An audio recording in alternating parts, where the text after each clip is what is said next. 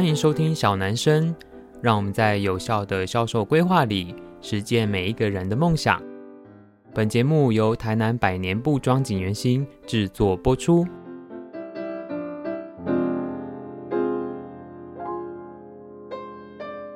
Hello，大家好，欢迎收听小男生小老板的台南生活，我是景元新小老板子欣，新年快乐！今天我们的录音的这一集呢，其实是二零二三年的一月一号，也就是一年的第一天哦。那播出的时间也是我们二零二三年的第一周，所以真的要跟大家说新年快乐哦。去年一年，我觉得疫情之下大家应该都蛮辛苦的。好，那今天呢，一样是一个自我的独白，然后想要来跟大家分享一个比较像之前我们有讨论过一些品牌管理。经经营甚至文创行销的话题哦，我觉得这个话题非常的有趣。这一集的题目叫做“为何文创这么贵”。我不知道他会不会说中很多 听众心中的想法，甚至是诶，我们的听众里面有一些是经营文创品牌的人，可能会觉得诶，为什么我会下这一集的题目哦？嗯，其实要做这个题目之前，我自己挣扎了很久，然后呃也跟同事讨论完，其实他们 一直都很怕我把业界的秘密讲出来，这样。可是，诶，因为我自己觉得我之前有担任过老师的角色，所以我就会很希望可以分享我个人的经验。那因为像我身边很多都是在经营品牌或是零售业的朋友，那我觉得如果我可以分享我自己的冤枉路，或是我自己一路上的观察，可以帮助大家更快的达到自己想要达到的目标，其实我会觉得那是一件很重要的事情哦，所以今天我就想要去分享比较偏向在产品行销里面的定价的这件事情。呃，我必须要说一个重点哦，是如果呃我们的听众朋友你只是一个呃就是上班族啊，平常只是一个消费者的角色啊，呃，我希望大家听完这一集不要有一个迷思，说哇原来卖东西这么好赚，然后原来东西可以卖到这么贵的这样的概念哦，因为其实我们今天会讲到里面几个很重要的观念哦，就是包含文创产品是怎么去做定价的，甚至是在一般经营零售的人，我们是怎么去计算我们的就是呃销售的获利模式之类的事情哦。所以我觉得关于反推一件事情，就知道就是大家应该没有看过做文创的人赚大钱的。我真的我身边是没有这样的人，很多人都是甚至是把自己的梦想当做一个副业，然后另外有一个工作在支持这件事情哦。呃，一开始我就想要先破题的先讲一下，就是刚好有提到我们这一集的题目叫做为何文创这么贵？我自己理出了两个头绪哈，就是第一个头绪是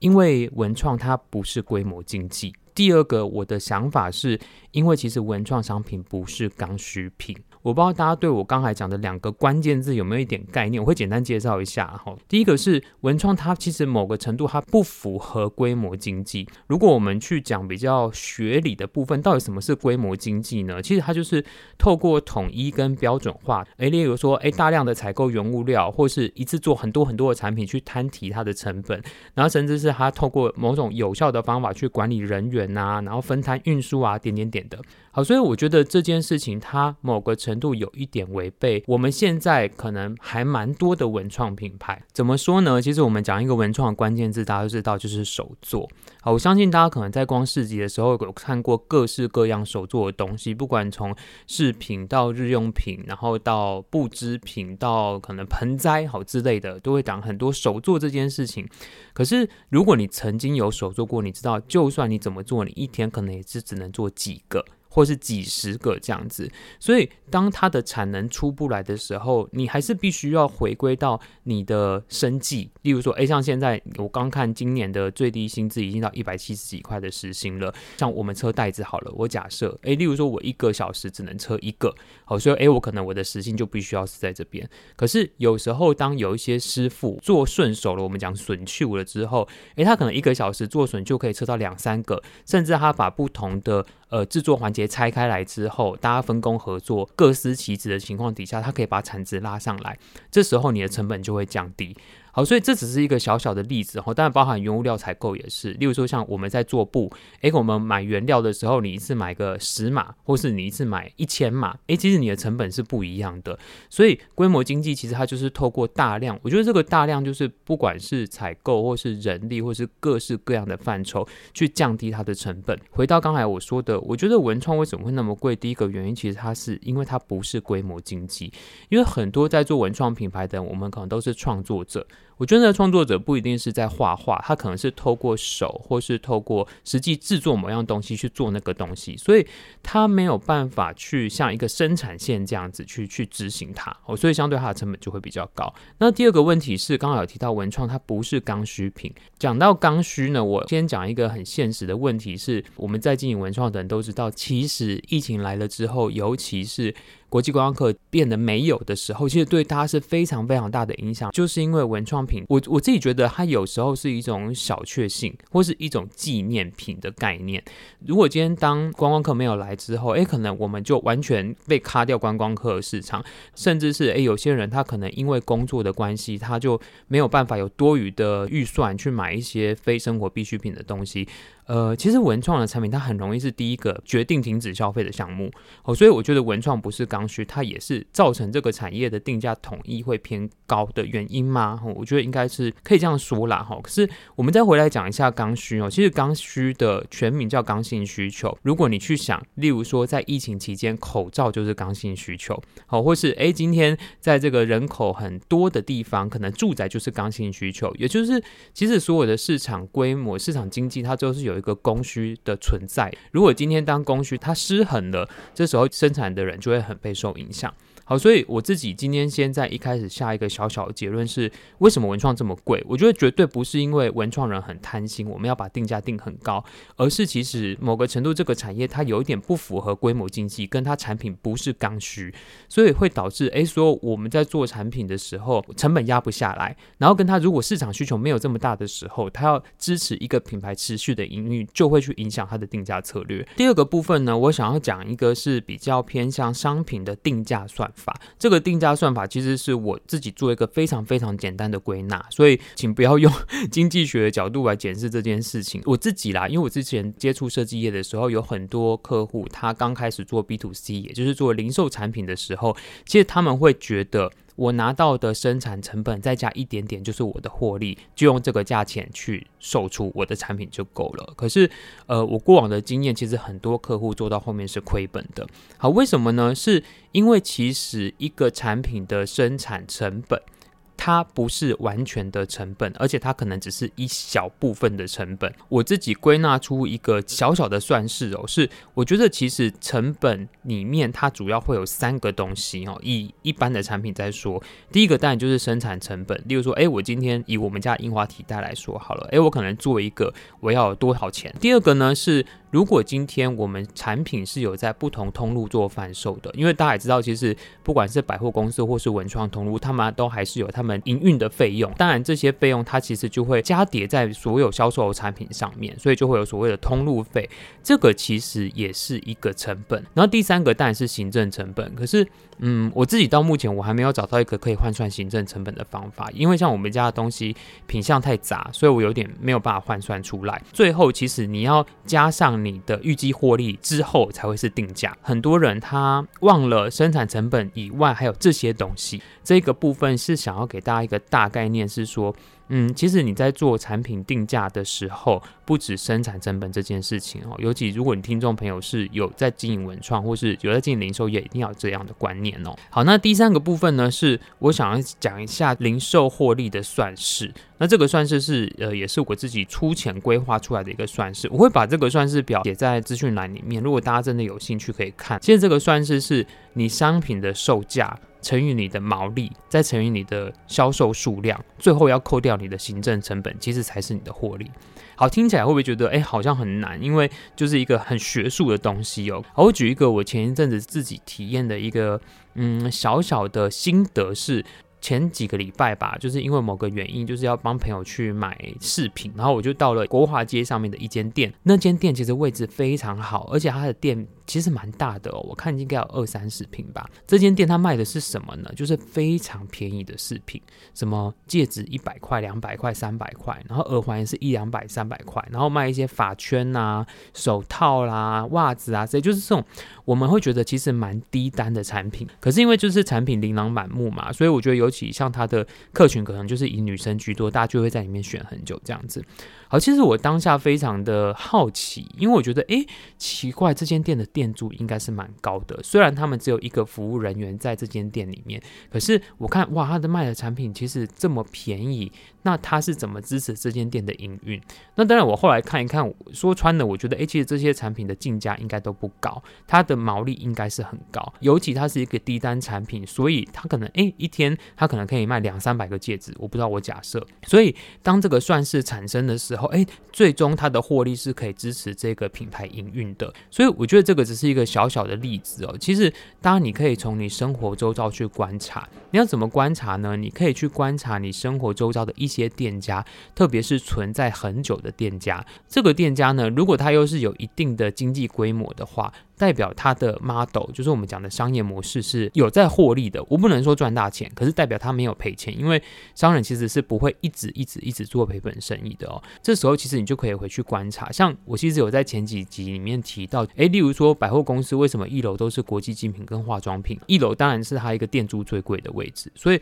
我觉得势必它在我们刚才讲的商品销售定价的模式里面，它算完之后它的 model 是正确的。好，所以我想要透过这一个部分，就是稍微讲一下是。我自己觉得啊，大家在创业的时候固然很浪漫，尤其你知道很多做文创的人超级浪漫，他们觉得哎，反正我如果去摆市集，我摆一次可以赚几千块，我只要一个月去摆几次就可以。可是其实这是一个非常非常粗略的算法，就是我自己觉得如果有机会，当然你一开始可以这样试，可是到后来的时候，你要去仔细的去检视你的这个模式是什么，因为如果这是一个乘法的话，你要么就毛利高，你要么就销售数量高，你要么就单价高。好，所以以上呢，其实。我我自己觉得这一集会有点 难消化，可是因为它充满了重点，就是说我们身为一个品牌经营商，尤其一个文创品牌经营商，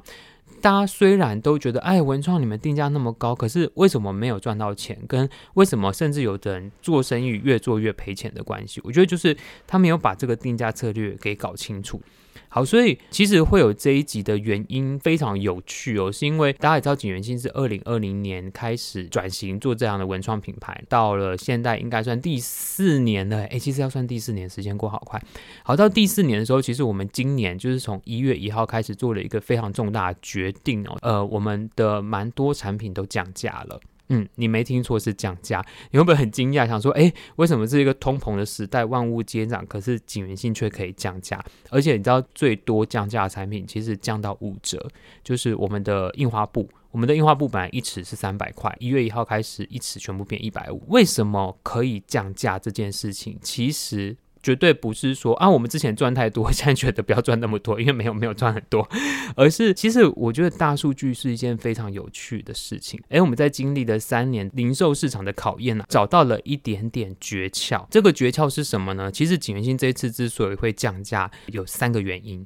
当然，我觉得什么啊，用什么希望大家可以用更平价的产品购入樱花的故事之类，我觉得那个都确实是我们想做的。可是那其实很形而上，我觉得它必须要靠很理性的思维去支持它，或是很理性的计算去支持它，不然这个牌子会倒。我不希望它倒掉。好，那我刚才讲的三个原因其实是什么呢？第一个，某个程度我们开始为大量的生产去降低成本。好，为什么我会讲为大量，不是为大利？好好冷啊。好，就是为什么为大量，是因为呃，其实我们一开始就是从本店开始嘛，那那时候从台南这间店，然后开始有自己的电商啊，自己经营的 Pinkoi 的品牌馆，后来开始慢慢慢慢接触到国内不同通路商，也就是说，其实我们现在产品的点变多了，好，可能从我假设从诶三年前的一个门市变成现在十个寄售点，这时候我所生产的货就要变多。因为你总是要囤一些货在那边让他卖啊，或是让他们去做一些销售管理的部分。当然对我来说啦，我的资金流会放比较多在产品的生产上面。可是因为，例如说，诶，以物质提袋来说好了，我可能一次本店这边只要做二十个，我假设，诶，可能我已经有十个通路了啊，可能有的通路不会叫那么多，诶，我从二十个一次拉到五十个，甚至一百个，所有所有东西这样加起来，其实你就可以去 cost down。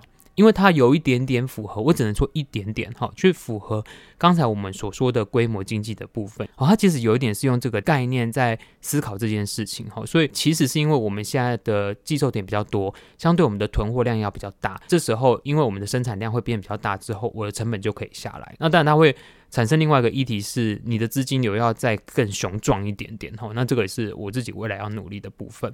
第二个呢，是为什么可以降价？是因为其实我们后来有决定啊，有一些产品我们自己本店销售就好。好，为什么会这样说呢？是因为某个程度我想要把产品的销售成本压低。大家也知道，可能有些东西你摆在人家家卖，他们会有他们的行政成本，所以我自己会觉得说。嗯，如果有一些东西真的我们很想要用一个比较便宜的方法卖给消费者，这时候我可能就会从通路那边去做简化这件事情。所以有时候大家会来锦源兴本店会看，哎，为什么都没有看过这些东西？说穿了啦，就是因为这些东西的利润比较差，所以我没有办法放到通路去，因为我想要提供更低的售价给客人。好，所以这个也是把产品线拆开来，分门别类了。好，所以有一些东西，哎，那其实它的价钱就可以下来。好，那第三件事情呢，我觉得是最。最最最重要的这件事是什么呢？其实是跟大数据有关系。当我第一年在做景源星，就是在做这个文创品牌的时候，坦白说啊，当时的定价策略一开始会想的是别人卖多少钱。好，例如说，诶，以文创品牌来说，可能诶一本这个笔记本，好，大家都卖多少钱？那你就要自己去心里有一个谱，说我要跟他一样钱。比它便宜还是比它贵？可是说穿了，因为我们品牌知名度没有高到不行，所以可能没有办法卖到很高很高的价钱。这时候其实主要啦，我觉得很多人不管从我们做这个设计服务到现在做零售产品，第一步骤一定是先去参考别人的定价如何来定我们的价格。可是呢，到我经营了三年之后，其实我找到了一个黄金交叉在。好，这个黄金交叉是什么？如果我们把这个产品的定价当做一个曲线，定得越贵，可能消费者的购买意愿越低。当这个产品定价跟消费者的购买意愿呈现一个黄金组合的时候，其实它那个黄金交叉就是它产品比较正确的定价位置了。回到我们刚才讲的大数据，是因为这两三年难免呐、有时候我们去一些活动，或是自己店里面办一些活动，我们会去做一些价格的促销，你就会发现哦，原来这个东西这个价钱消费者是。愿意消费的，他愿意选购的，好，那可能诶，它的定价再高一点的时候，它的购买力就会降低。这个道理就像你要卖一百块的东西给二十个人，还是你要卖二十块的东西给一百个人的道理是一样的。如果今天一百乘以二十这件事情相同乘起来都是两千的话，那你的东西到底要定一百还是要定二十？但这也是一个比较夸张的例子。我想要讲的是说，当我们在做产品销售的时候，其实是可以回去检视的，尤其是。过往的销售报表其实可以提供像我们这样的品牌商一个很棒的数据。当然，你有的人会说啊，薄利多销，其实它概念有一点点像。呃，如果今天我们可以把这个价钱压下来，让更多人拥有我们家的产品，我回到我一开始说的，呃，就是可以去用印花传递台湾文化这件事情，我觉得，诶，那或许是一个方法。好，然后最后一个呢是。呃，我想要再分享一件事情是，如果你今天真的是刚好听到这一集的文创朋友，你可能会想说，哇，那原来定价策略这么复杂，或是大家都说文创这么贵，可是我们都没有赚到钱，那到底未来要怎么办？因为我觉得我们的体力时间其实都是有限的，到底应该要怎么做？嗯，我这边有三个小小的建议啦，吼，就是第一个是，我觉得啊，如果今天你做的东西是需要你个人的时间跟体力的时候，尤其像我刚才说的手做这件事情的话，很重要的是在你创业的时候，你一定要先想好你的最大产能跟你的产品的价格。我觉得这是一个非常简单的算式，不管你做什么样的东西，你今天如果，例如说，哎，我一天可以做十个，我的紧绷一个月就是做三百个，如果想要维持。我个人的生计，那我一个至少要卖多少钱？好，所以这是一个非常非常粗浅的算法，可是。我发现很多人其实他并没有这样的概念，他就会回到像我刚才讲的是说，诶，我去看别人卖多少钱，那我就定多少钱。好，其实我觉得这是一个一开始可以，可是后来不行的策略。如果今天你希望你的事业可以让你自己自力更生或是稳健发展的时候，如果你是一个亲手做产品的文创品牌的话，你一定要想好你的最大产能跟你的价格，因为我觉得这个是，嗯，它包含很多行销策略在里面。以后我们有机会再提哈。可是想清楚了，我觉得会能够发展的比较稳健一点。点好，然后第二个呢，是我发现啊，非常有趣的是，这两年呢，很流行讨论一个词汇，叫做被动财。可能从台湾股票在两年的时候，觉得哇，突然飙升啊，或是有的就是像我们以前说什么包租公包租婆，其实某个程度它就是一种被动财，就是诶，你躺着也会赚的这件事情，但没什么事情躺着也会赚。好，可是。我发现，因为科技或是时代的演进，其实这件事情有一点点出现了。好，什么意思呢？我讲两个例子就好。第一个呢是线上课程，第二个是 IP 授权。当然，你也不能说这个完全没有成本，它一定有成本。可是呢，我以线上课程来说好了，因为像我之前自己在大学教书，对我来说，对我个人来说，哎，你就是去这个学校讲一个小时，好，不管你时薪是多少钱，好，几百块或是一千多块不一定。这个就是，哎，我去讲完这堂课，我要有趣，我才赚得到这个钱。可是呢，像现在线上课程很多都是，哎，我可能录完了一个系列，或是录完了一个 section 之后，只要有人购买这个方案，我都会收到分红。诶，那其实就是你只要做一次工，可是它可以被无限的复制。我觉得这个是一个很伟大的发明。我个人觉得，像我自己有观察到说，诶，其实现在有一些插画家，他们都在线上去开插画的课程，甚至有一些甜点师，他们也在线上去做可以回放式的线上课程。其实文创产品它不一定要被锁在一定是实体产品，它有可能是你的某种技术的传递。哦，那这时候其实它就可以透过线上课程的方法去做收入的转。我觉得这个其实是蛮跳脱思维的。好，那第二个我刚才有举到例子是 IP 授权。如果大家不熟 IP，它其实有点像智慧财这件事情。例如说像，哎，我们锦源兴的印花其实就有在做授权，然后或者是有一些画插画可爱卡通的插画家也有在做授权。我可以举一个例子，我个人的例子，我当初非常的惊讶是，我发现啊，其实授权费跟我以前在做设计公司的设计费其实差不多的。可是授权费这件事情，或是这项产品，其实是我本来就在做的。我觉得这个是我那时候开始进入这个行业，我自己蛮惊讶的事情。所以我发现，哦，原来这个东西是一个不错的商业模式。跟嗯，虽然它不能算新，因为你看像三丽鸥就 Kitty 或是米老鼠、迪士尼他们，他们其实很早就在做 IP 授权。可是这件事情，我觉得随着自媒体的发生，让更多人。可以更简单的亲近这件事情，好，所以例如 IP 授权，我觉得，诶，如果你是文创业，你是一个画画的人，你不一定要自己出很多笔记本、文具周边什么东西的，其实这个就是我觉得对你来说一个不错的选择。那当然更难的也有一些什么 know how 的复制啊之类的，哈。可是，嗯，我觉得你可以想想看，如果今天你在经营的品牌，它有没有可能产生被动财的收入？我觉得这个是可以帮助文创业者在营运上面有其他的可能产生啊。好，应该是。这样讲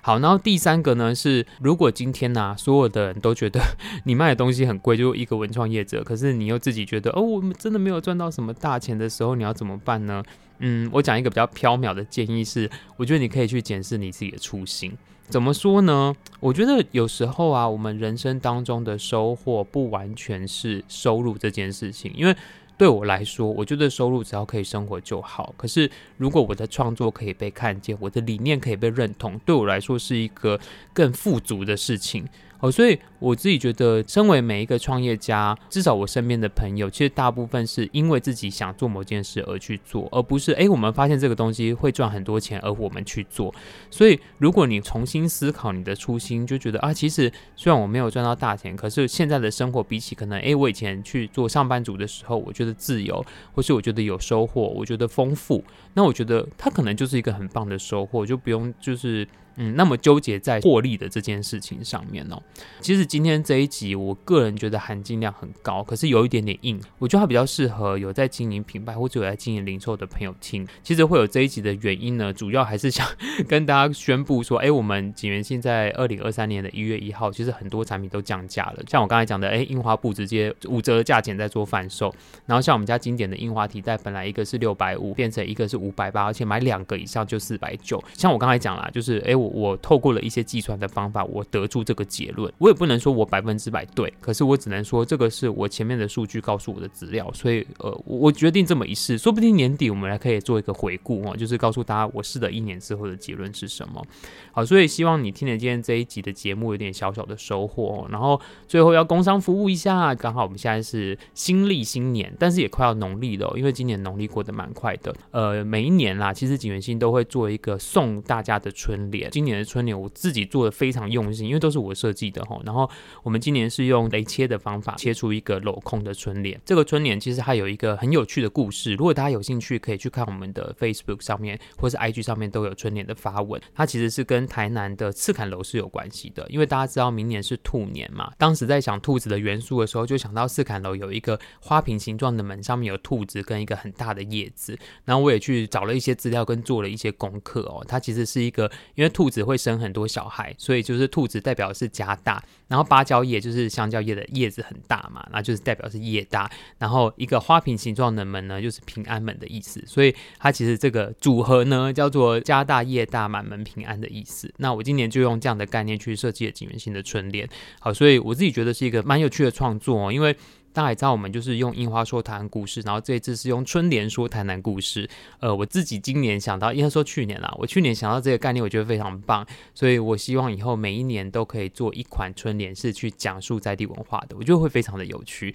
好，那当然获得这个春联的方法非常简单，就是呢，你只要在我们本店或是官网消费满两百块就可以有一张这样，然后其实数量做的不多，所以嗯，对，就希望可以让拿到的朋友有一年的好运的感觉这样子。好，那非常谢谢大家。收听今天的小男生哦，那嗯，我一开始真的应该要跟大家讲，今天是含金量但很硬的一集哦，所以我觉得如果大家听到这边，应该算是会有点收获。可是我个人觉得应该是要听回放，如果你对这个题目有兴趣的话，因为里面讲了很多的重点。呃，我必须要再次强调，我觉得呃，所有经营文创品牌的朋友们、伙伴们，或是我们同业们，大家都非常伟大，因为其实这条路并不好走。可是呃，相对我们一定都是比较不安于世的人哈，才会去选择为自己的梦想而努力一次。所以，如果今天收听的朋友，你刚好是一个呃客人 或是一个消费者的话，呃，我觉得不管这个东西贵还是便宜，只要是你认同它的产品，我相信它都一定有它的价值存在。这个价值是没有办法用价格去做衡量的。虽然我们在中间讨论到了很多通路啊、定价啦之类之类的事情哈，可是我相信啦，我们靠这一行生活的人，其实都是很想要传达一个理念的。